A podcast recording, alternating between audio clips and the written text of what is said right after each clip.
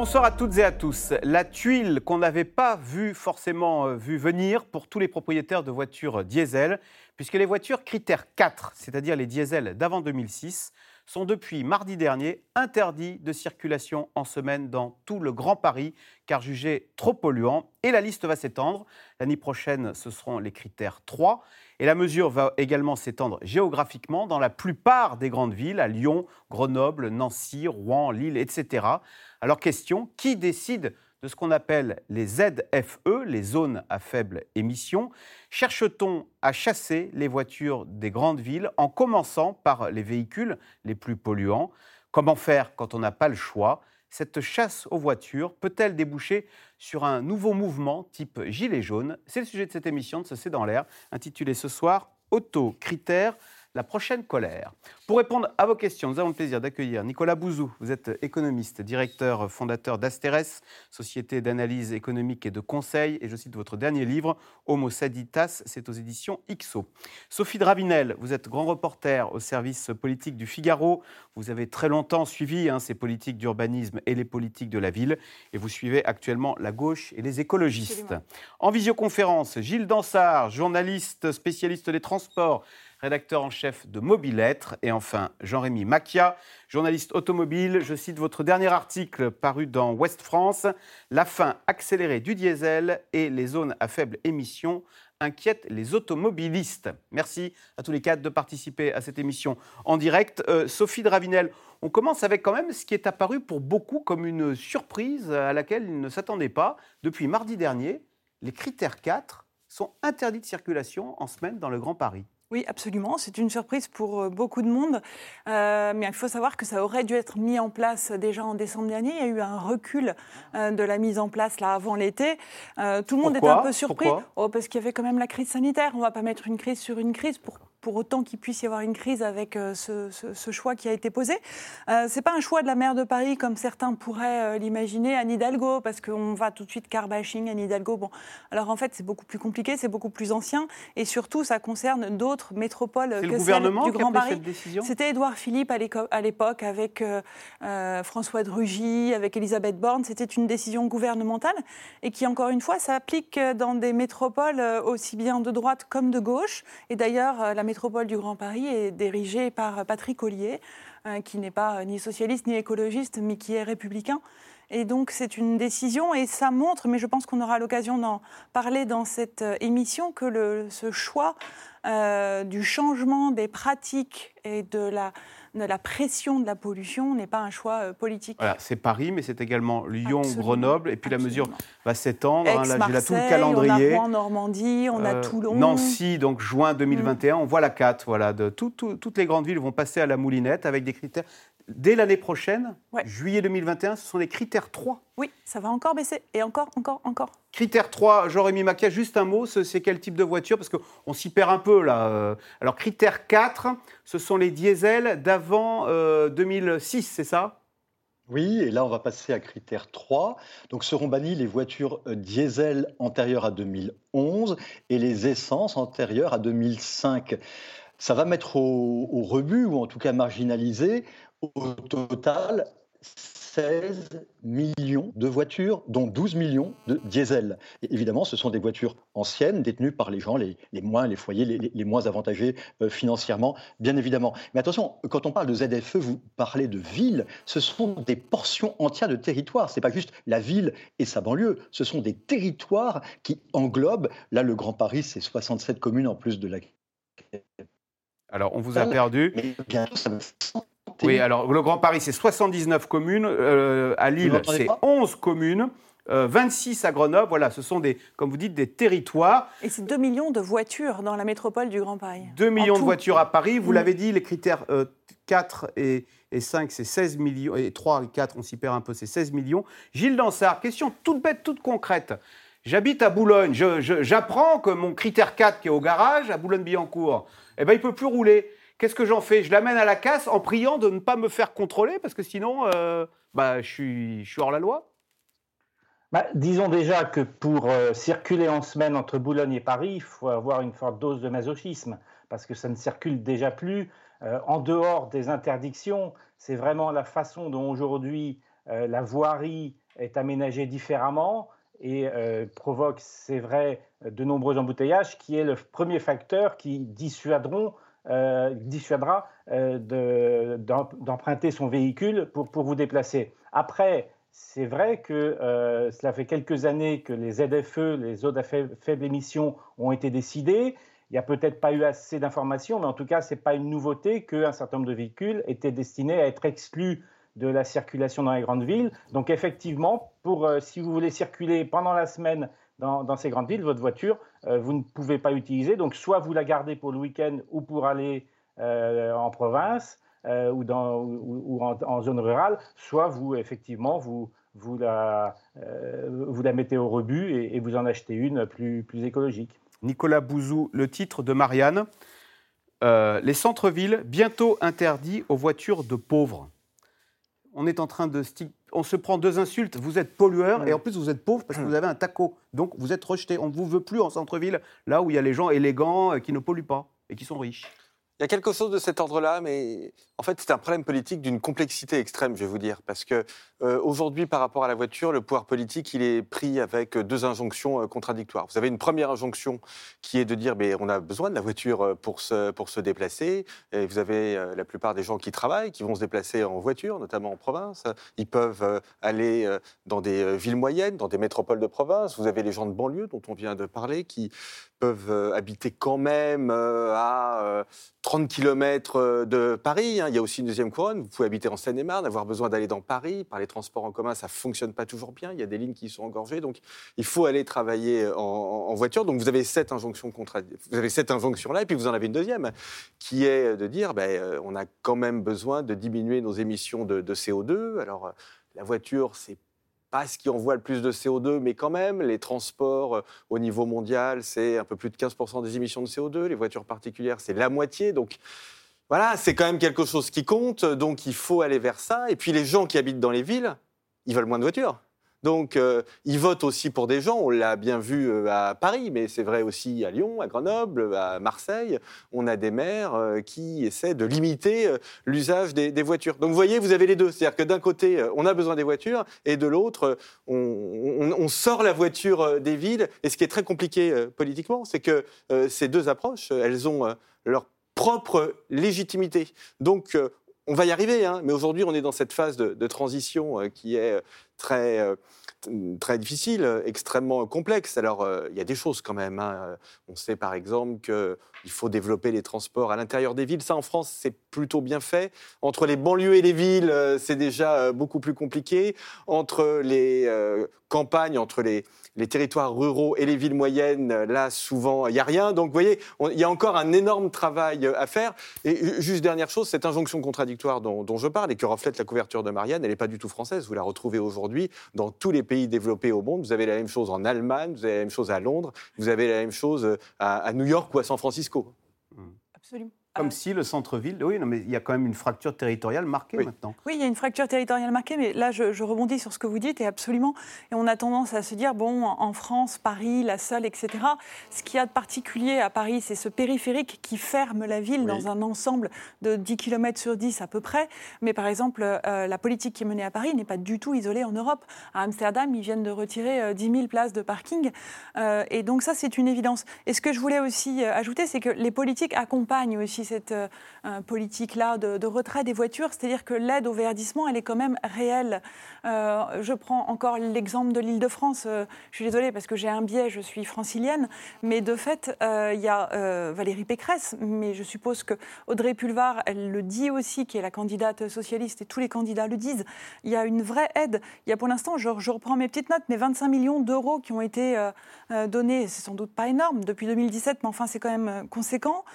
pour 10 000 demandes de remplacement, dont 5 000 d'artisans, TPE, PME. C'est pour répondre à ce que vous disiez sur l'image que l'on a euh, de, de, ceux, entre guillemets, mis au rebut euh, des, personnes. Les aides pour le remplacement de ces véhicules euh, sont réelles. Et Valérie Pécresse, si elle est réélue, promet 6 000 euros pour, chaque, pour aider justement à l'achat de véhicules neufs. Alors, est-ce que ça vient compenser Le véhicule neuf, le coût combien?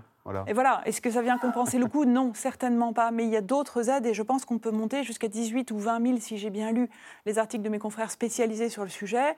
Euh, et ça aide quand même. Euh. Jean-Rémy Macchia, alors il y a des aides, mais quand on vend son diesel, d'abord à qui on va le vendre? Parce qu'un diesel 4, on a bien compris que ce n'était pas l'avenir.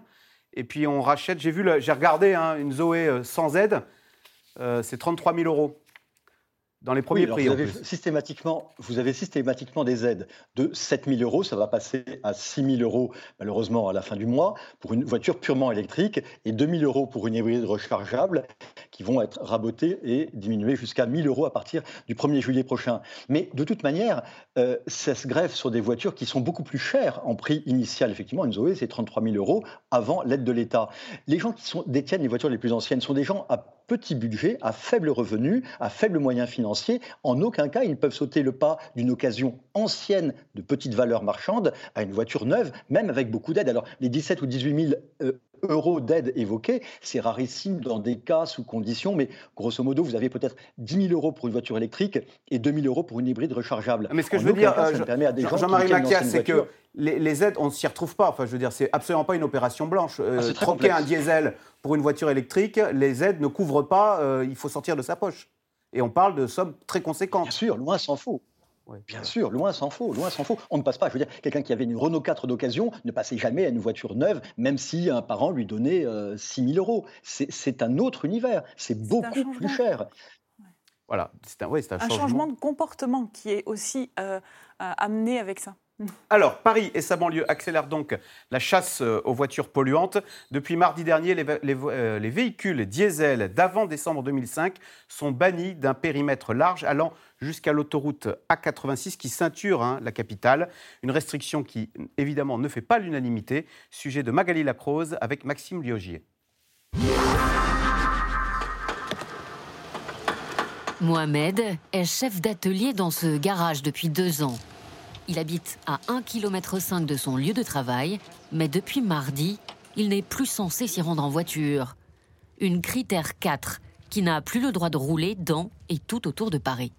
Par rapport à les moyens que j'ai, le salaire que j'ai touché aussi, ça veut dire aujourd'hui, moi, si je veux faire mes courses, il faut que je fasse les courses à pied, normalement parce que je n'ai pas de voiture. Et le moment que je roule avec ma voiture, ça veut dire que je prends un risque parce que si je paye un amende, ça veut dire qu'il faut que je travaille que pour ça. Mohamed habite à Aubervilliers et travaille à la Courneuve, à l'intérieur de la zone à faible émission francilienne, désormais interdite aux voitures diesel d'avant 2005 et aux véhicules essence d'avant 97, les vignettes critères 4 et 5. C'est-à-dire que dans cette zone, la plupart des clients de ce garage n'ont plus le droit de circuler. Ici, vous aurez une critère 4 diesel, euh, une critère 4 diesel aussi. Celle-ci, je crois que c'est une essence ou diesel, mais c'est une critère, une critère 4 de, de, 99. Et puis tout le reste, critère 3, critère 4 et euh, juste la, Renault qui, euh, est en critère 3. Ils n'ont pas les moyens. Pour vous dire justement comment on est un garage solidaire, on propose des tarifs solidaires. vous avez un véhicule d'une dame qui a laissé son véhicule comme ça pendant un mois. Euh, parce qu'elle va acheter les pièces ailleurs et puis euh, euh, elle n'arrive pas à réparer son véhicule. Alors là, pour le changer, c'est impossible. Si ces vieux moteurs sont dans le collimateur du gouvernement, c'est qu'en France, la pollution de l'air est responsable de 48 000 morts chaque année. On va enfin s'attaquer vraiment à la pollution de l'air, au fait que euh, aujourd'hui on a trop de personnes et trop d'enfants notamment qui sont au niveau des pots d'échappement, là je vois les voitures qui passent et qui se prennent euh, des particules et des oxydes d'azote. On va mettre en place ce qu'on appelle des zones à faible émission. On va en mettre en place 45 en France. On est très en retard euh, dans, dans, en Europe sur ces questions-là. Dans certaines municipalités, la tension commence à monter. Au Kremlin Bicêtre, le maire a fait une pétition en ligne pour demander plus d'aide pour ceux qui devront changer de voiture. Est-ce que vous êtes au courant de la ZFE Non, pas du tout. Et qui, visiblement, l'ignore encore. Cette mesure est nécessaire pour des, des besoins de santé publique, mais elle ne suit pas le bon calendrier. Le bon calendrier pour sa mise en œuvre, c'est d'attendre que les transports en commun soient développés de banlieue à banlieue avec le métro du Grand Paris. Express. C'est aussi d'augmenter les aides permettant aux personnes à revenus moyens ou à revenus modestes de pouvoir bénéficier d'aides suffisantes pour euh, changer de véhicule. Arrêtons d'opposer la fin du monde à la fin du mois. Salut. Au Kremlin-Bicêtre et à Ivry-sur-Seine, les maires ont décidé d'attendre jusqu'en octobre avant de mettre en place cette mesure. Dans les zones interdites, les automobilistes risqueront une amende de 68 euros dès la fin de l'année. Pour l'instant, il n'y a pas de verbalisation. Donc, les gens roulent quand même pour l'instant. Mais qu'est-ce qui va se passer lorsqu'il y aura des verbalisations? Barbara Pompili a annoncé des radars qui pourraient être effectifs à partir de l'année prochaine, qui seront en capacité de scanner votre plaque d'immatriculation pour savoir si vous avez le droit de rouler ou pas. Ce jour-là, on risque d'assister à un phénomène gilet jaune puissance 10. On est en train de créer une exclusion, une ségrégation par l'argent entre celui qui peut se payer un véhicule qui a droit de rouler et celui qui, qui malheureusement n'en a pas les moyens. Et dès 2022, ce seront les voitures labellisées critères 3 qui seront interdites. En 2024, les critères 2, elles aussi bannies dans 45 zones urbaines en France, c'est-à-dire la quasi-totalité des diesels. Jean-Rémy Macchia, un Français qui habite à la campagne sera-t-il plus pénalisé que celui qui habite dans les grandes agglomérations? Question d'Henri en Gironde. Ça dépend dans quelle campagne. Alors en Gironde, effectivement, autour de Bordeaux se dessine une ZFE, et les ZFE, euh, que ce soit, alors c'est forcément ancré autour des villes, mais ça englobe encore une fois des territoires qui vont s'élargir, et deux choses vont évoluer pour les ZFE. D'abord, ça va englober de plus en plus de zones territoriales, alors pas le fin fond rural très très peu peuplé, très peu urbanisé, et puis ça va être de plus en plus sévère quant aux vignettes critères qui déterminent le niveau euh, de dépollution de votre voiture.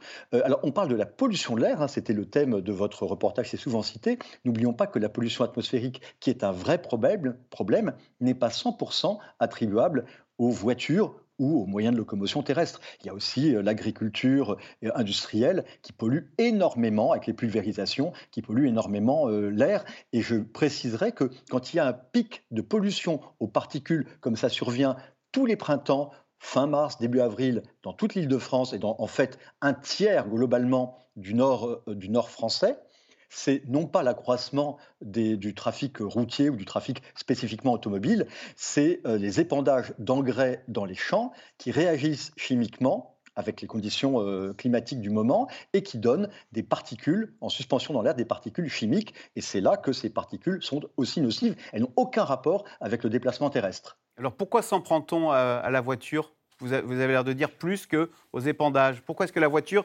est-elle associée à ce point aux émissions de CO2 pour deux raisons. Une voiture, ça a un pot d'échappement, c'est-à-dire un signe extérieur de pollution. Un pot d'échappement, c'est quoi? C'est un anus. Et de l'anus, il sort quoi?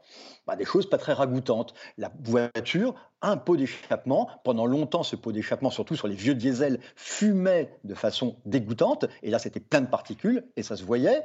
Aujourd'hui, elle conserve le pot d'échappement. On peut encore la montrer du doigt. Ça, euh, c'est la première raison. Et puis peut-être qu'il est plus facile de s'attaquer aussi aux usagers de l'automobile qu'aux grands groupes agroalimentaires, par exemple, hein, ou d'autres euh, industries euh, de la chimie et autres. Ça me paraît plus difficile. Gilles Dansard, l'an dernier, c'était les, je sais plus, les, 80 km/h, la limitation de 80 km/h de Édouard Philippe. Est-ce que les automobilistes se sentent euh, persécutés? Ah, c'est très clair. Je, ne faut pas, oublier que... Alors, je parlais à Gilles Dansard. Euh, pardon. pardon. je, ne crois pas qu'il faille faire le parallèle entre les, gilets jaunes et les éventuelles euh, damnés de, l'automobile.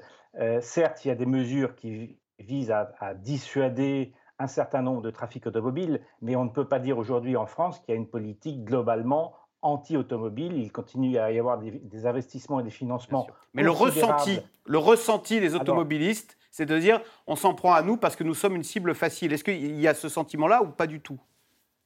Ce serait oublier qu'en fait, ça n'est pas simplement de s'attaquer aux automobiles les plus, les plus polluantes, mais c'est aussi de favoriser un urbanisme différent qui a été d'ailleurs largement validé euh, lors des dernières élections. Et cet urbanisme différent, un certain nombre d'automobilistes, ou, même euh, potentiellement tous les automobilistes, euh, y sont intéressés, par exemple avec l'élargissement des trottoirs, qui est plébiscité par l'ensemble des urbains. Et ça, forcément, ça prend de la place sur euh, la voirie réservée à l'automobile. Donc on voit bien que se mêle à cette question écologique qui est euh, justifiée par un certain nombre de chiffres. Et effectivement, la France est très en retard par rapport à de très nombreuses euh, métropoles européennes, s'ajoute la volonté de, de, faire des villes et d'aménager des villes différentes. Alors, certes, il va y avoir des frottements parce voilà. que l'offre alternative de transport public euh, en piste cyclable, etc., ou en covoiturage n'est pas encore suffisante, et notamment dans les relations entre banlieue et ville-centre, où on voit qu'il y a des tensions. Mais euh, il y a un sens historique qui est actuellement donné à cet aménagement différent, certes, qui euh, va devoir euh, composer autrement euh, avec l'automobile. Donc euh, il va y avoir des frottements, mais ça n'est pas simplement une relation tendue entre gilets jaunes et gouvernement. Il y a un troisième acteur qui est dans le jeu, c'est une grande partie de nos concitoyens qui veulent des villes différentes. Sophie Dravinel, question téléspectateur. Je dois faire 45 km pour aller travailler à Mende et je n'ai pas les moyens de changer de voiture. Dois-je aller sur les ronds-points? Question de Pierre en Lozère. Ces fameux frottements dont parlait euh, Gilles Dansard, est-ce que le chef de l'État les regarde avec, euh, comme le lait sur le feu en se disant euh, un frottement, ça peut faire un rond-point, ça peut faire des gilets jaunes qui ont cassé mon, quinquennat, mon quinquennat? Absolument, ce sont les possibilités des moteurs à explosion, hein, n'est-ce pas? De fait, il regarde ça de près. Aujourd'hui, euh, on n'est quand même pas, même si ceux qui prétendent avoir vu à quel moment les gilets jaunes allaient euh, arriver sur les ronds-points, je pense qu'ils ne sont pas très honnêtes parce qu'on pouvait difficilement le prévoir. Euh, Aujourd'hui, a priori, on est plutôt sur une question d'apaisement. Euh, relativement à la voiture. Euh, je ne sais pas si Édouard Philippe euh, a pris conscience de l'erreur qu'il avait faite sur les 80 km/h, sans doute. Est-ce qu'il est-ce s'est excusé entre guillemets pour ça? Je ne sais pas.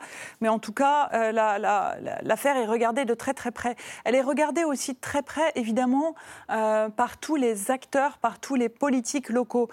vous me parlez de cette personne qui est amende, effectivement.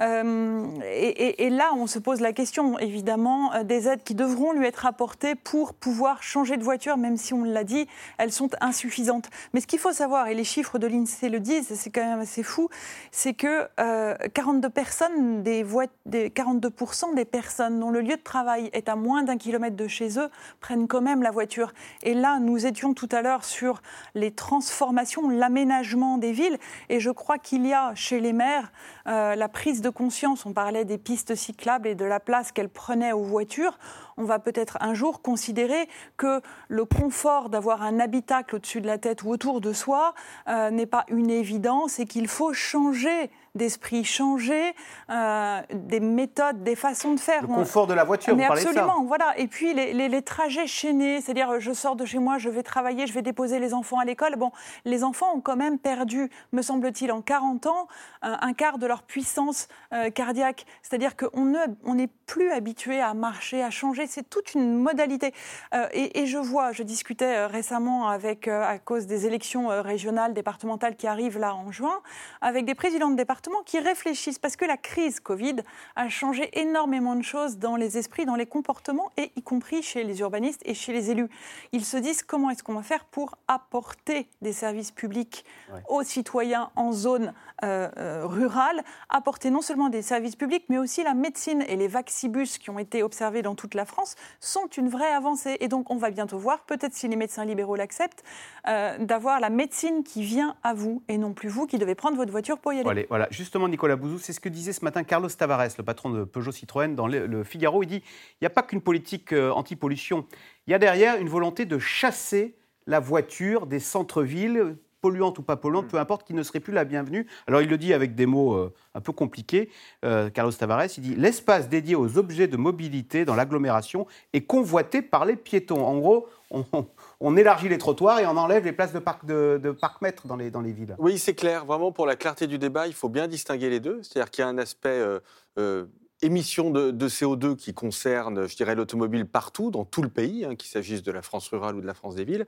Et il y a un aspect qui consiste à, disons-le clairement, sortir la voiture des grandes villes qui n'est pas du tout propre à la France. Là encore, c'est quelque chose que vous retrouvez, mais absolument partout dans le monde, y compris dans des pays qui sont des pays très attachés à la voiture. J'évoquais New York ou San Francisco. euh, ce sont des villes qui, dont les, les- les municipalités ont une aversion à la voiture qui est très forte. hein. Dire, San Francisco, c'est euh, très clair. Euh, et alors même qu'il n'y a pas de transport public d'ailleurs au passage. Il y en a à New York, mais à San Francisco. comment on fait Vous débrouillez, bah, vous vélo prenez des vélos, voilà, exactement. Euh, C'est la, quand il la neige et ville quand on est a très les grande. enfants Alors il neige pas là-bas en l'occurrence, mais euh, mais enfin c'est dans le brouillard. Mais quand vous avez des enfants, ben, vous les prenez aussi à vélo, etc. C'est quand même très dur. Hein. Et, en France, on n'en est pas euh, pas du tout là. Mais euh, vous avez des, théories euh, urbanistiques qui sont en train de progresser. En France, vous avez par exemple Carlos Moreno qui évoque beaucoup ce qu'on appelle la ville du quart d'heure, qui est un concept aussi qui a fait florès dans le monde entier. Et l'idée, c'est de dire il faut refaire l'urbanisme de telle sorte que euh, les services publics, euh, euh, l'alimentation, un certain nombre de loisirs soient accessibles à un quart d'heure à pied ou à vélo, ou en transport en commun, mais sans voiture en tout cas. voyez Et ça, cette théorie, alors qui peut sembler utopiste, qui peut sembler boboisante, pour reprendre un terme courant, on, peut en- bien, sûr en- en- parler, mais il faut quand même avoir en tête que c'est en train de devenir un standard urbanistique. Et au fond, moi je ne sais pas quel est votre ressenti, mais parmi tous les maires, on va dire, de grandes villes et même de villes moyennes que je vois, quelle que soit leur couleur politique, ils vont vers ça d'une façon ou d'une autre. Euh, dire, les, les pistes cyclables, euh, c'est c'est pas quelque chose qui est propre à Paris. Vous voyez des villes, vous voyez l'autre jour une ville comme Nice, par exemple, donc une ville euh, de province, de droite, euh, ben, vous avez eu un développement absolument extraordinaire des pistes cyclables euh, à, à- à Nice. Donc euh, je sais que c'est quelque chose qui, qui peut paraître euh, un peu dur euh, auprès de nos, nos- nos concitoyens, et je, vraiment, on- je le conçois parfaitement, mais voilà, c'est c'est un peu le monde entier aujourd'hui qui va dans cette direction. Mais Gilles Dansard, le revers de cette politique, c'est qu'elle favorise ceux qui sont sur place, à l'intérieur de ces villes, qui deviennent très agréables, fleuries avec de beaux trottoirs. Et à l'inverse, eh bien, ceux qui sont à l'extérieur se sentent comme euh, rejetés et euh, n'ont plus accès à euh, bah, cette qualité de vie ou à ces services euh, auxquels ils aspirent, euh, comme tous les Français. C'est pas aussi simple que ça. D'une certaine façon, euh, une grande partie de nos concitoyens ont déjà anticipé euh, les, évolutions à venir. Et ça, aussi bien dans les villes que dans, les grandes villes, que dans des villes moyennes ou même à la campagne, avec euh, une forme de réduction euh, de leur mobilité. On a vu depuis un an, par exemple, l'explosion des livraisons à domicile. C'est quelque chose euh, qui va sans doute se maintenir. On va moins prendre sa voiture euh, au supermarché à 10 km, le remplir, euh, remplir les caddies et revenir. Ça va diminuer. D'ailleurs, les, grandes enseignes sont en train de modifier euh, leur organisation pour, euh, justement prendre en compte ces évolutions. Donc les comportements évoluent. Euh, moins de parents essaient de, euh, de- d'emmener leurs enfants effectivement à l'école. Il faut, faut bien dire que 60% des déplacements en voiture font moins de 2 km. Donc il y a des mutations euh, qui sont importantes. Alors effectivement, euh, il ne s'agit pas d'empêcher les gens d'aller travailler. Donc il va falloir bien examiner ces déplacements, offrir soit des alternatives, soit des financements euh, au renouvellement des véhicules. Mais euh, euh, beaucoup d'éléments laissent penser que nos concitoyens ont commencé à adapter euh, le- le- leur mode de vie et leur mode de déplacement en réduisant un peu leur mobilité automobile et en recourant à d'autres euh, phénomènes euh, que, vous le disiez, soit la médecine à distance, soit euh, la livraison à domicile ou, autre. Donc c'est bien cette évolution-là qui est intéressante à prendre en compte sur le long terme avec quelques frottements, comme je disais tout à l'heure, à court terme. Mais Jean-Rémy Macchia, est-ce que c'est pas dans la nature humaine que de critiquer tous les modes de transport Je veux dire, on voit que les vélos sont très critiqués, les trottinettes sont très critiquées, les scooters sont très critiqués, les motos qui font beaucoup de bruit au démarrage sont très critiqués, les piétons qui traversent sans regarder et en dehors des feux, des clous sont très critiqués. Je veux dire, euh, pour l'instant, il y a une politique anti-voiture, mais au fond, est-ce qu'ils ne payent pas pour les autres un peu non? Pour l'énervement euh, collectif du fait qu'on ne se supporte plus les uns les autres selon son mode de transport Alors évidemment, euh, en France, on aime beaucoup critiquer. hein, c'est un sport national librement consenti et souvent pratiqué par euh, beaucoup de Français. Et on, on critique, mais surtout, on oppose les catégories de gens en- entre elles. C'est idiot, parce qu'un citoyen, il peut être piéton, ou automobiliste ou utilisateur de transport en commun. Euh, ça dépend des moments. Euh, moi, je me déplace à vélo, euh, à pied, en métro, en RER, en voiture. Et quand vous êtes à vélo, vous ne trouvez pas que les, voitures abusent? Et quand vous êtes en, voiture, vous trouvez que les vélos sont dangereux? Non, non. Par contre, ce qui me fait peur, c'est les déclarations dogmatiques, telles que je l'ai entendu tout à l'heure. Il faut refaire la ville. Mais, on est dans l'insensé. Moi, je m'insurge contre ça. Je, je, sursaute contre ça. C'est complètement insensé comme parole. Paris, c'est une ville qui a 14 siècles d'histoire, et c'est une densité énorme. 11 millions et demi d'habitants, Paris, Île-de-France. C'est cette entité urbaine, urbanisée qu'il faut prendre en compte. J'ai entendu des responsables de la mairie de Paris il y a quelque temps euh, parler de d'une ville exemplaire, Malmö, qui est dans le sud de la Suède, où effectivement, là, on favorise beaucoup les transports alternatifs, les transports doux, où on veut euh, favoriser la, la, multimodalité des transports. C'est une ville qui fait 344 000 habitants. Et on veut euh, importer ce schéma à l'identique dans une agglomération urbaine extrêmement dense euh, qu'est Paris et sa banlieue, qui font 11 millions et demi d'habitants. C'est complètement aberrant, on ne peut pas transposer. Donc pas de naïveté, pas de dogme qui conduisent à des mesures radicales, non raisonnable, extrêmement brutal, parce que là, ce qu'on veut, c'est à marche forcée obliger les gens à abandonner la voiture, alors que beaucoup en ont besoin. Les gens n'utilisent pas au quotidien la voiture par plaisir. Le quotidien de la voiture, c'est pas un plaisir, c'est euh, bah, une plus grande efficacité aussi par rapport à l'alternative des transports en commun tels qu'ils existent aujourd'hui. C'est pas, de dogme. Sophie de Ravinel, euh, déclaration de Valérie Pécresse le combat contre la voiture devient totalement ringard.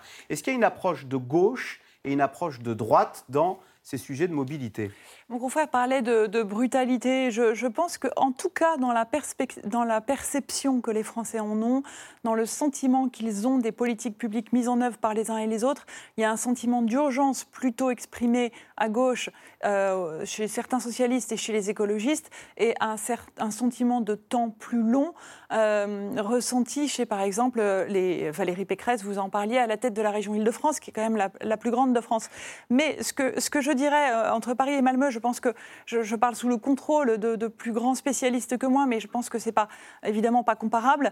Euh, et je pense que Paris, effectivement, ça a été très bien dit, est, décrit, est, une ville très ancienne, enserrée par un périphérique 1860, les nouvelles frontières de Paris.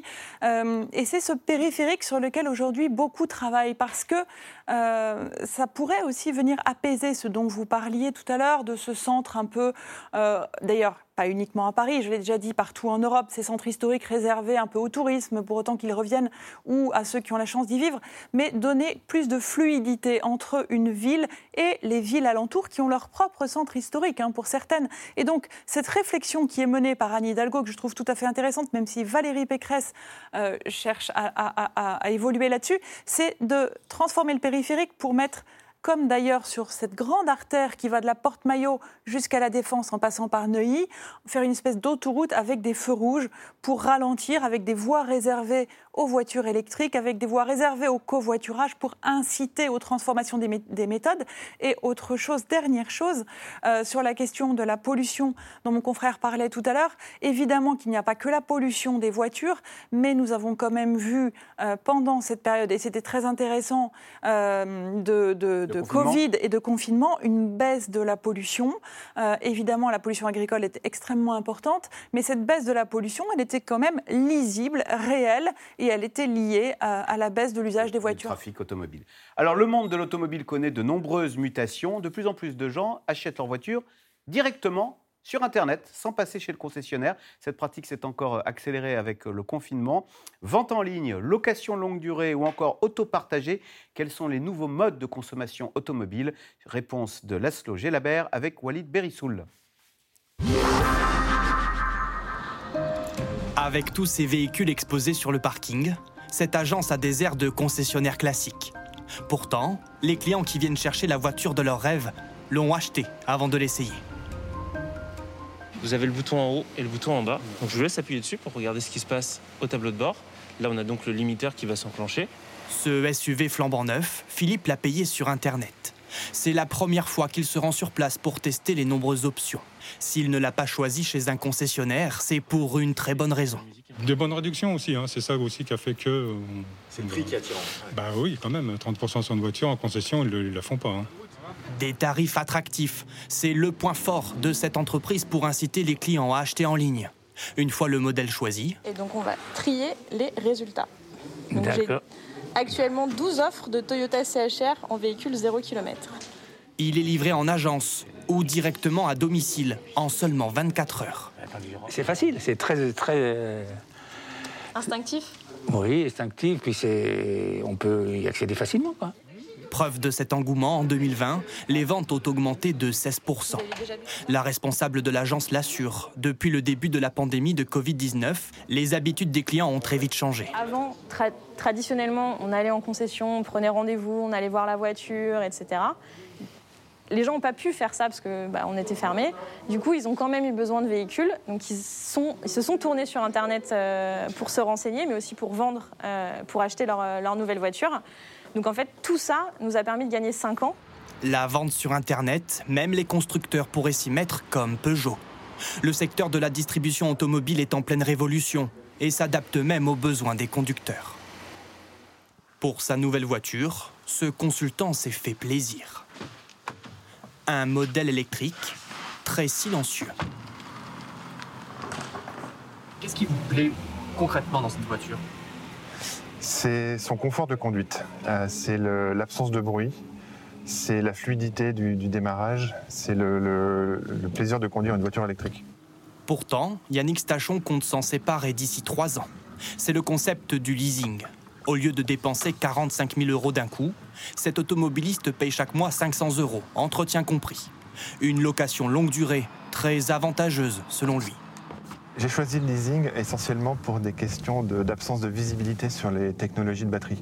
J'avais pas envie de me retrouver dans trois ans, qui est la durée de mon contrat, avec une batterie qui est complètement obsolète et du coup avec un véhicule que j'aurais eu du mal à revendre. En six mois, déjà 6000 km au compteur. Amplement suffisant pour s'être habitué des transports en commun. J'ai pas besoin du sentiment d'être propriétaire de ma voiture. J'ai besoin d'un véhicule pour aller d'un point A à un point B de manière confortable et sécure. Elle répond, euh, elle répond au cahier des charges. euh, J'ai pas besoin d'être propriétaire de la voiture. Qu'il est loin, le temps où les familles s'affichaient fièrement aux côtés de leur bolide à l'heure du déjeuner. Aujourd'hui, certains automobilistes n'hésitent même plus à partager leur volant avec des inconnus. Cette citadine, Adrien Lison ne l'utilise plus beaucoup depuis qu'il est arrivé à Paris. Si c'était que avec moi, elle tournerait que les week-ends ou les vacances, ce qui serait euh, bah, finalement euh, assez mauvais pour, euh, pour la voiture. Il a donc décidé de la louer sur cette application où 35 000 véhicules sont disponibles partout en France. À 35 euros la journée, nombreux sont les particuliers à vouloir la réserver. Après un an et demi sur ce service, il n'est plus inquiet de la partager. C'est vrai qu'au début, j'étais un petit peu réticent. En fait, ma conjointe le faisait déjà avant, euh, que- six mois avant. Et, euh, et moi, j'étais vraiment pas dans cette optique-là. Mais finalement, ça s'est fait assez naturellement, on va dire. Euh, parce que j'ai vu effectivement les premiers retours qu'il y avait des clients. Effectivement, c'était euh, c'était très, très positif. Adrien Lison peut gagner jusqu'à 300 euros par mois, de quoi l'aider à payer les frais de son véhicule, même s'il n'est plus l'unique conducteur. Alors, question téléspectateur Jean-Rémy Macchia. Face à ces mesures restrictives, ne vaut-il pas mieux louer une voiture et en changer régulièrement? C'est une pratique qui se développe beaucoup, ça. Oui, tout à fait. Alors, ça n'a pas de rapport avec les mesures restrictives. Globalement, quand vous êtes en location longue durée, en leasing, c'est un moyen nouveau, enfin plus, plus récent, de, de- de financer votre voiture. C'est-à-dire, ça remplace le crédit classique. L'usage en est complètement le même. Et à la fin de la période de location, vous rendez la voiture et vous n'avez aucun souci pratique de revente, de trouver un acquéreur, d'éventuellement vous trouver face à un paiement, euh, un chèque en bois, etc. À ceci près, quand vous êtes particulier, que lorsque vous rendez la voiture, s'il y a une égratignure par-ci, un enfoncement de tôle par-là, on vous compte 400 à, à 800 euros par euh, panneau endommagé et ça se monte très vite, très très haut. Si vous avez une griffure sur toute la ligne, sur le flanc de votre voiture, ça va être 1500 euros de moins. Donc attention. Mais à côté de ça, c'est vrai, vous avez un budget automobile qui est cadré sans souci de revente. C'est une- un, mode, de financement assez onéreux, mais zéro souci. Assez onéreux. C'est-à-dire que financièrement, on s'y retrouve pas. Ça revient moins cher d'acheter sa voiture, de la garder à l'ancienne, quoi, et puis de la revendre d'occasion et d'en racheter une autre. Certes, oui, oui, tout à fait. Bon. Euh, Nicolas Bouzou, euh, toujours Carlos Tavares ce matin dans le Figaro, qui dit qu'il y a un problème, il, y a un problème il y a toujours des phrases compliquées, Carlos Tavares.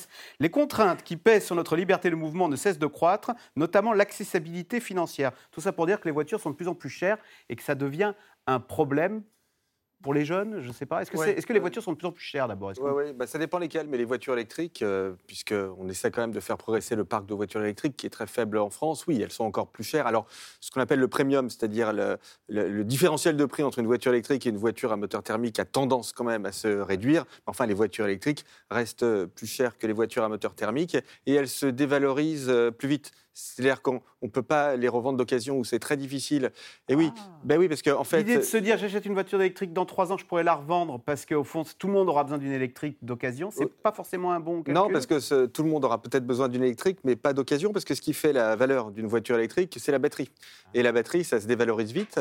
Euh, alors, d'une part, une batterie... Comme dans les ça- téléphones d'une- portables. Ah oui, d'une part, une batterie, ça s'use, bien évidemment, Ah exactement ouais. comme le téléphone portable, mais surtout, on fait des progrès dans l'autonomie des, des batteries.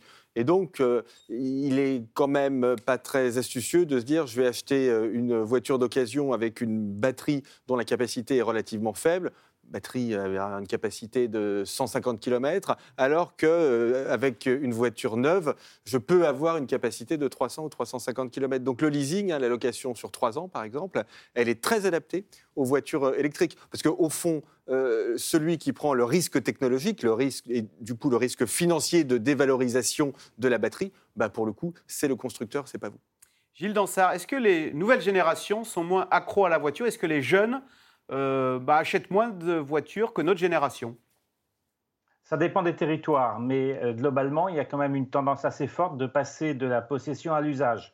C'est-à-dire d'être un peu moins euh, crispé sur la détention euh, d'un véhicule avec tout ce que ça entend, c'est-à-dire le, garer, l'entretenir, voire être confronté à, une forte baisse de sa valeur, et, privilégier plutôt l'usage, c'est-à-dire soit avec du covoiturage occasionnel, soit avec de l'autopartage, parce qu'on a une vie finalement qu'on organise autour de multiples moyens de déplacement et que la voiture n'est plus forcément le euh, mode principal. Et c'est ça cette différence euh, qui est en train de, se développer, hein, de passer de la, de la possession à l'usage. Alors ça n'est pas encore massif, il y a encore beaucoup de Français qui euh, utilisent leur voiture quotidiennement euh, pour aller au travail euh, ou, ou pour d'autres raisons, mais c'est une tendance très intéressante euh, pour, pour, l'avenir et pour le rapport à ses propres déplacements et à la propre mobilité. Je voudrais ajouter juste une phrase sur l'évolution des villes. Ça n'est pas un dogme que de vouloir faire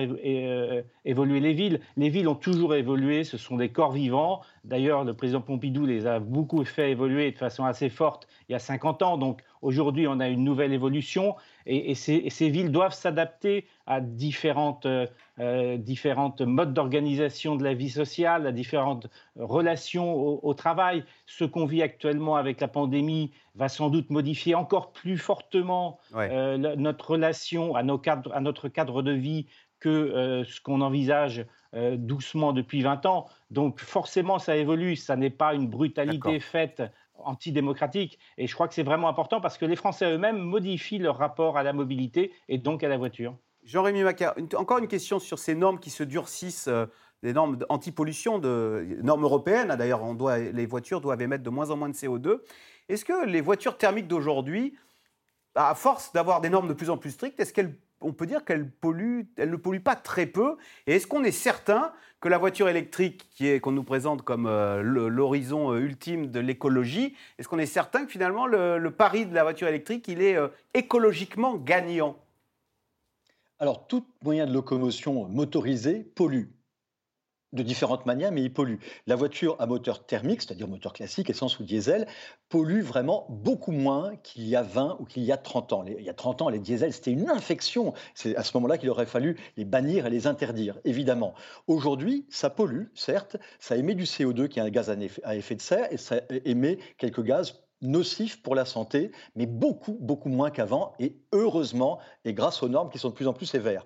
Après, la voiture à moteur électrique, elle ne pollue pas à l'endroit où elle roule, d'où son intérêt dans les endroits où il y a une forte concentration et un fort besoin de mobilité, de déplacement, de, circulation. En revanche, elle a une pollution grise, c'est-à-dire une pollution euh, induite, délocalisée, pas à l'endroit où elle est utilisée, mais pour pouvoir la construire eh bien, il a fallu des matières premières pour les moteurs, pour les batteries, du lithium. Euh, il a fallu des terres rares, ces métaux semi-précieux qui sont euh, présents dans la plupart, à deux, trois exceptions près, dans les moteurs des voitures électriques. Et là, c'est un impact énorme fait à la nature. Votre batterie de portable contient aussi ces métaux rares euh, et, quelques, du lithium, mais c'est quelques, quelques petites doses. Imaginez dans 200, 300, 400 kilos de batterie dans une voiture électrique, combien ça peut grossir le besoin de ces matières premières. Donc effectivement, la voiture euh, électrique, ce n'est pas non plus la panacée pour la planète, mais à l'endroit où elle roule, elle ne pollue pas. Ça, c'est un bienfait puisque l'électricité ne pollue pas. Euh, si elle est produite de façon propre. Les, pneus polluent. Ah, après, il y a la, production d'électricité, bien, bien, sûr. Euh, bien sûr justement, il existe une autre technologie de voiture propre à côté de la voiture électrique. C'est ce qu'on appelle la voiture à hydrogène, si tant est que l'hydrogène, je précise, soit fabriqué de façon propre. À Paris, une flotte de taxis a franchi le pas et ces véhicules donc n'émettent pas de CO2, ils émettent de la vapeur d'eau. L'hydrogène est-il le carburant vert de demain? Élément de réponse avec Mathieu Lignot et Dominique Lemarchand. Des voitures bleues pour vendre un taxi vert. Ce véhicule roule à l'hydrogène et n'émet aucun gaz à effet de serre. Nabil Amaouche a laissé tomber son moteur thermique il y a 5 ans. Et il ne le regrette pas. Étant donné que je passe beaucoup de temps derrière le volant, le fait de ne pas avoir les vibrations, de ne pas avoir les à-coups et, et d'être dans un véhicule qui est silencieux, c'est important pour moi du coup. Mais c'est aussi important pour les clients qu'on transporte. Pour faire le plein d'hydrogène, direction l'une des quatre stations d'Île-de-France. Pour l'instant, le plein coûte presque deux fois plus cher qu'un diesel. Bah là, je suis en train de faire mon petit plein d'hydrogène euh, qui se fait d'une manière euh, très très simple, à peu près de la même manière qu'on fait pour un plein classique. Donc il suffit de verrouiller le pistolet à partir d'une application, on va piloter le plein et ça va prendre entre 2 et 3 minutes. On sera parti pour 450-500 km à peu près d'autonomie. Le temps de recharge est beaucoup plus court et l'autonomie plus longue par rapport à un véhicule à batterie électrique. Malgré tout, seulement 500 voitures et bus à hydrogène circulent en France. Le marché est à ses débuts. Certains y croient déjà. La société de taxis parisien va passer de 100 à 800 véhicules cette année l'hydrogène est complémentaire du tout électrique selon son patron. Ça va apporter une solution là où les autres mobilités zéro émission, donc euh, à batterie, ne sont pas utiles. Donc c'est par exemple tout ce qui est lourd, les bus, les trains, où là charger beaucoup de batterie devient contre-productif parce qu'on se contente de transporter sa batterie. Et puis dans des usages particuliers comme le taxi, où là c'est pas tellement le, le, poids qui pose problème, mais c'est le côté aléatoire et le côté intensif. Et là encore, la batterie n'est pas adaptée à ce type d'activité. L'industrie de l'automobile à hydrogène se structure rapidement. Près de Lyon, cette entreprise fabrique des piles à combustible, le cœur du véhicule. Le cœur de la pile hydrogène, c'est là où se réalise la réaction électrochimique et on, on va générer l'électricité en faisant circuler de l'hydrogène et de l'air autour d'une membrane euh, bien spéciale. Ici, on assemble 10 piles par semaine, mais l'entreprise vise 900 unités d'ici 3 ans grâce à la construction d'une nouvelle usine. C'est le but de notre usine pilote, c'est d'arriver à passer d'une petite fabrication avec des, gens de recherche à une usine industrielle où toutes les étapes de la production sont découpées, optimisées et nous permettent d'atteindre les, attentes du marché en termes de capacité de production, de, de coût de produit. La production en masse entraînerait des économies d'échelle. Aujourd'hui, cette pile pour bus à hydrogène coûte 20 000 euros. Son prix pourrait être divisé par 10 en 3 ans. Un développement rapide encouragé par l'État et l'Union européenne grâce à des subventions publiques. En France, c'est plus de 7 milliards d'euros euh, qui seront déployés d'ici à 2030 euh, sur euh, l'hydrogène. c'est même ordre de grandeur en Allemagne, en Italie.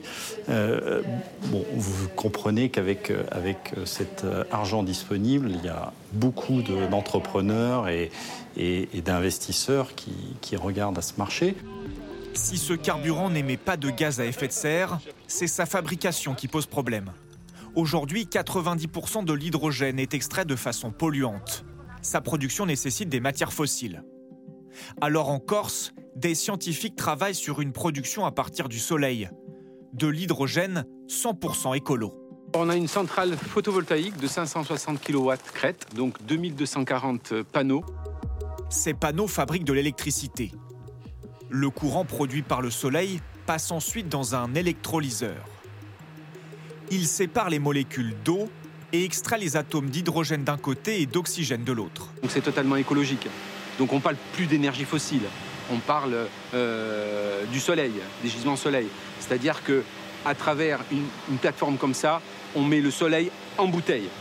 La filière française de l'hydrogène espère atteindre plus de 300 000 véhicules roulant avec cette énergie d'ici à 2030. Alors Gilles Dansard, l'hydrogène, c'est l'avenir. On a vu là ces taxis euh, hype qui roulent très bien dans Paris. Ils roulent, euh, il ne faut pas un plein d'essence, ils font un plein d'hydrogène. Donc on se demande d'ailleurs c'est du gaz ou c'est de l'hydrogène compressé qui est liquide? Oui, l'industrie automobile a une très grande capacité à se réinventer et d'ailleurs, c'est bien ça qui, euh, séduit euh, de nombreux utilisateurs. Et euh, du point de vue de, sa motorisation, elle a un peu tardé à, basculer vers l'électrique. ça a été lent d'abord avec Toyota sur l'hybride et puis maintenant tout le monde s'y met de façon un peu, forte sous la pression de, de l'américain Tesla. Mais l'hydrogène, dans les 10 ans, euh, ce sera, ça restera marginal. Donc c'est un, avenir à très très lointain euh, parce que les capacités de production euh, ne seront pas prêtes d'ici 10 ans pour absorber la, demande en, véhicules moins polluants. Donc c'est vraiment un, un, horizon lointain. Il y aura peut-être d'ailleurs d'ici 10 ans ou 20 ans d'autres technologies qui s'y substitueront. Donc soyons prudents sur la solution miracle. C'est quelque chose qui va compter, mais il y a de tels problèmes en amont sur la production d'hydrogène, voire sur son stockage, avec des, des, problèmes aussi de nature euh, de sécurité. Ça peut exploser. Euh, il faut, euh, qu'il faut, il faut vraiment être, être, très prudent sur les projections. C'est quelque chose qui va s'installer, mais lentement et peut-être de façon aussi massive que certains veulent le dire. Nicolas Bouzou, question téléspectateur d'Olivier dans le Pas-de-Calais. Peut-on sérieusement bousculer l'immense marché automobile d'aujourd'hui? Toujours dans le Figaro, euh, le patron de Peugeot Citroën, prenons garde à ne pas briser la machine. Alors, je dirais que malheureusement, c'est déjà un peu fait et en réalité, c'est antérieur à cette question euh, écologique. Quand j'étais étudiant, je ne suis pas si vieux que ça, euh, l'automobile, c'était l'un des principaux excédents commerciaux de la France. En 20 ans, c'est devenu l'un des principaux déficits commerciaux de la France. Hein. Et vous le voyez évidemment quand vous regardez les chiffres de la production automobile en France. Depuis 10 ans, on est à des niveaux qui sont très bas hein, et qui sont beaucoup plus bas que quand vous et moi, on était étudiants. C'était il n'y a pas si euh, longtemps que, que, ça. Et en fait, je suis relativement inquiet parce qu'il euh, y a évidemment cette question de la euh, motorisation, hein, ce dont on parle aujourd'hui, mais euh, il n'y a pas que ça. Il y a euh, aussi tout l'électronique et toute la numérisation de, de l'automobile. vous avez des nouveaux constructeurs qui sont en train d'arriver. Alors on parle beaucoup de Tesla. Tesla, c'est quand même pas rien, hein, parce que depuis 100 ans, on avait eu euh, très peu de succès de constructeurs automobiles. Là, on en a un, mais vous avez euh, certaines des plus grandes entreprises du monde, hein, les gens ne le savent pas, mais qui font des recherches sur des, des automobiles. Euh, moi, je suis allé voir des Apple Cars, par exemple, hein, en Californie. Apple. Apple fait des voitures, absolument. Ce sont des prototypes, hein, donc ils ne les commercialisent pas. Ce sont des voitures sans chauffeur, complètement autonomes. Apple est une entreprise plutôt sérieuse qui, pour l'instant, a plutôt bien réussi. Hein. De toute l'histoire du capitalisme, c'est l'entreprise qui s'est enrichie le, le, plus vite. Donc, quand vous voyez des entreprises comme ça investir un marché automobile où, en fait, ils révolutionnent à la fois la motorisation, c'est pas des moteurs thermiques, mais euh, aussi la façon de conduire. Alors sans aller jusqu'à la voiture sans chauffeur, on ira peut-être à la voiture sans chauffeur, mais pour l'instant, très honnêtement, on en est loin. Mais enfin, l'innovation ne se fait plus en Europe. Et alors, c'est le point sur lequel je voulais aboutir, c'est-à-dire que en fait, je schématise un peu, mais aujourd'hui, la, la, valeur euh, d'une automobile, de plus en plus, ça va être euh, la batterie et l'informatique. Ah. Et là, les batteries, elles sont faites en Asie et l'informatique, elle est faite aux États-Unis. Donc on a perdu, l'Europe a perdu, si vous voulez, une grosse partie de ce qui fait la valeur. On essaie de se rattraper un peu. Euh, le, le, fameux Airbus des batteries, une initiative franco-allemande que, que, je trouve d'ailleurs tout à fait euh, excellente. On va avoir une usine euh, dans, dans les Hauts-de-France. Exactement, c'est une très bonne chose. Dans le plan France Relance, donc, qui a été présenté par le président de la République au mois de septembre, il y avait des montants très importants pour soutenir l'hydrogène. Donc, vous voyez qu'on essaie quand même de faire des choses, mais l'industrie automobile, en Europe, hein, elle est déjà extrêmement bousculée. Jean-Rémy Macchia, en fait, les Européens sont en train de jeter à la poubelle un siècle d'expertise euh, et de compétences dans le moteur thermique? Malheureusement. Ah, euh, pas, seul- pas seulement les Européens, hein, tous les constructeurs du monde. Oui, mais euh, l'Europe vont, était le berceau de l'automobile. C'était c'était notre truc, l'automobile. Oui, bon, ok, euh, ben, on est passé aussi du micro-sillon au CD, et puis aujourd'hui euh, du CD euh, au support des Qu'est-ce qu'on dit aux salariés de Flins, aux salariés de Douai, aux salariés de Sochaux? Mutation, mutation radicale, révolution, révolution, hein. Révolution, évidemment. Et, l'hydrogène, donc on, en parlait, l'hydrogène, donc si vous avez bien compris, c'est une voiture électrique où les batteries sont remplacées par une pile à combustible qui se recharge pendant que vous roulez. Cette voiture à hydrogène, vous ne la branchez pas. Et l'hydrogène permet à cette pile à combustible de fournir, fournir de l'électricité au moteur. C'est tout à fait au point techniquement, c'est une question de coût. Il y a quelques marques automobiles dans le monde qui commercialisent, euh, qui proposent à la vente des voitures de ce type de, de carburant, de ce type de technologie, pardon. Et euh, aujourd'hui, elles vendent à perte, et c'est d'un prix complètement euh, délirant. Et puis effectivement, l'hydrogène, massivement, c'est fabriqué à base de pétrole, ce qui déplace le problème mais ne le résout pas. Quand il y aura de l'hydrogène vert, alors on a parlé de soleil, on peut parler d'algues, etc.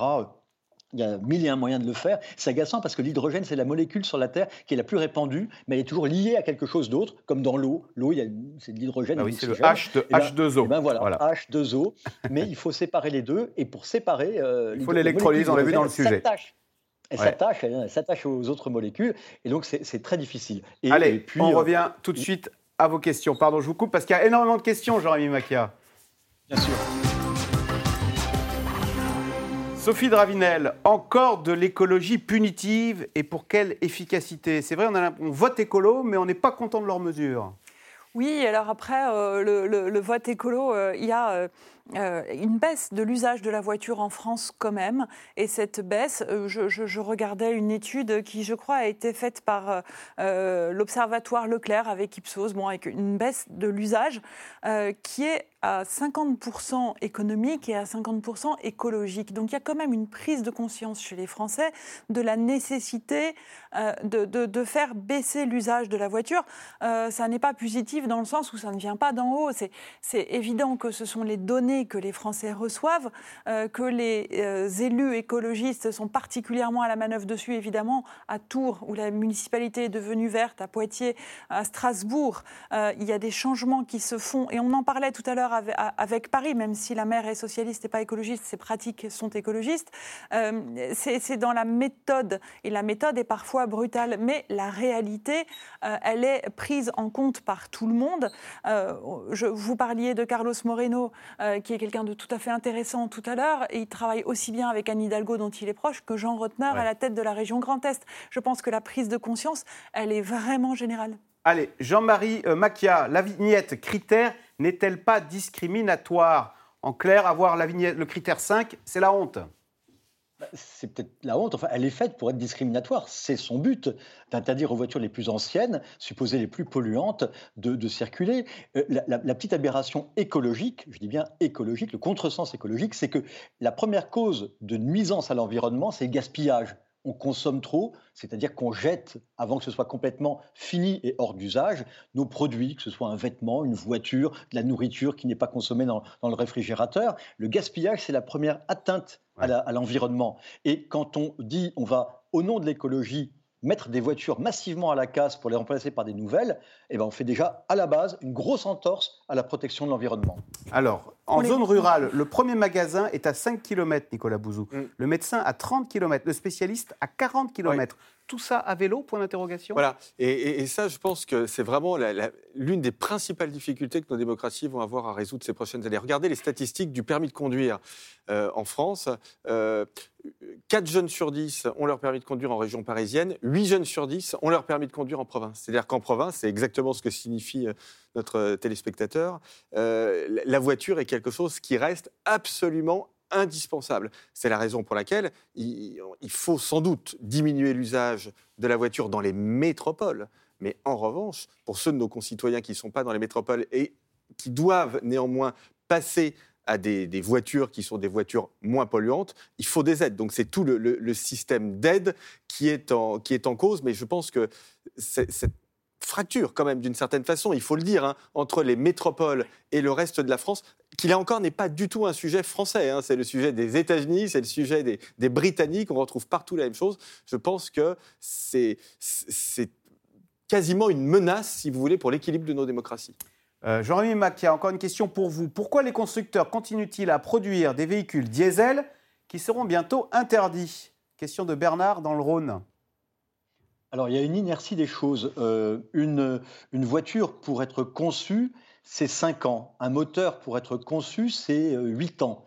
Et donc, quand vous les mettez en production, vous estimez qu'une voiture a une durée de vie de euh, une carrière de 7 ans à peu près et un moteur de 15, 17, 18, 20 ans. Il y aura des modifications et des améliorations techniques, mais voilà, c'est ce pourquoi euh, ces choses-là sont programmées. Donc il y a une certaine inertie. C'est une, une des industries qui est très très lente à, à- faire euh, obliquer vers une autre direction à cause de cette inertie. Et si vous interrompez des cycles de vie, c'est un coût euh, un manque à gagner, une perte sèche pour l'entreprise. Donc, effectivement, après, la pertinence du diesel, c'est qu'aujourd'hui, je sais qu'il n'est pas en odeur de sainteté, mais il continue à émettre moins de CO2 que le moteur à essence.